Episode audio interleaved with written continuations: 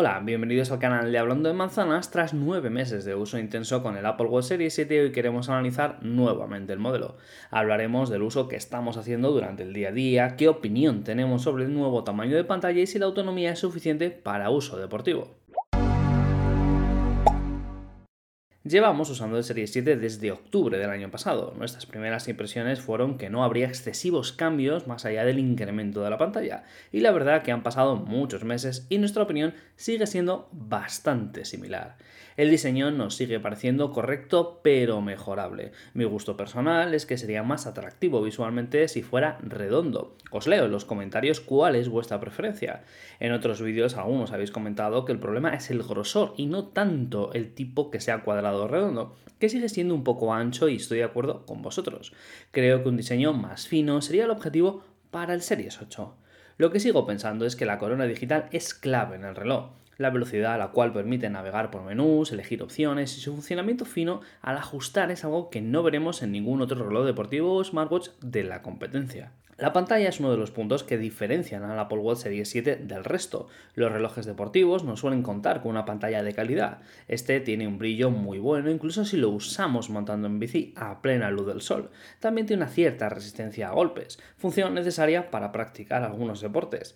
El incremento de la pantalla ha traído muchos beneficios al reloj de Apple. Al ser más grande tenemos más superficie para leer texto, por ejemplo, también para ver los datos de distancia o velocidad mientras practicamos deporte, o simplemente tener una mejor visualización. Lo que más me gusta de la pantalla, aparte del tamaño, es la función Always On, función que únicamente está disponible en este Serie 7. El siguiente punto del que quiero hablar es de los sensores. El ritmo cardíaco es imprescindible para medir entrenamientos, sin embargo el electrocardiograma no lo he usado desde que tuve que grabar un vídeo para el canal en octubre, y la misma situación se repite para el oxígeno en sangre. Son dos funciones que requieren de un hardware muy específico y dedicado, y que sinceramente yo hubiera prescindido.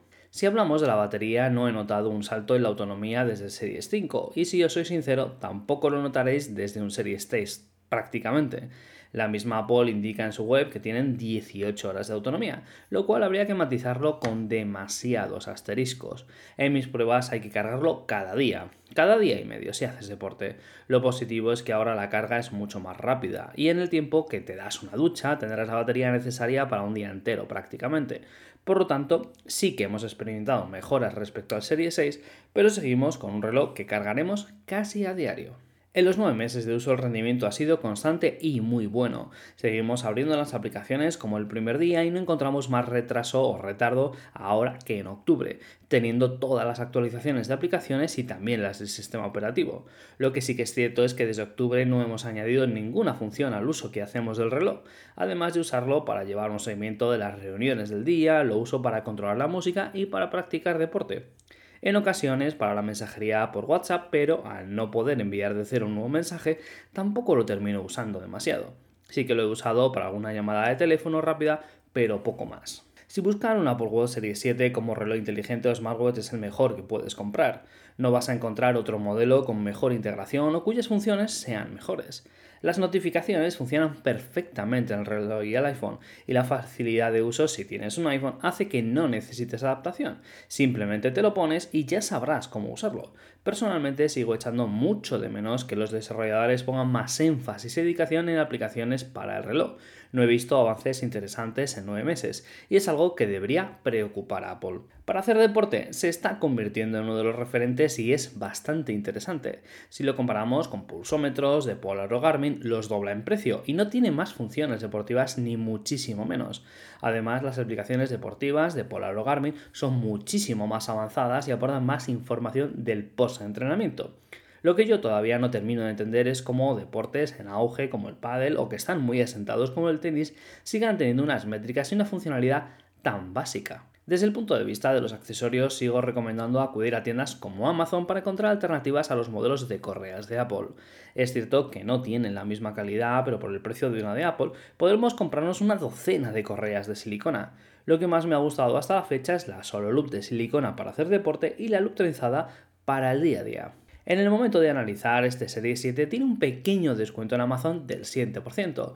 Dejaremos un enlace de compra directo en la descripción del vídeo. En estos 9 meses de uso lo que más me ha gustado es la integración de las notificaciones del iPhone con el reloj. Lo que menos me ha gustado es que el uso que le doy es bastante escaso.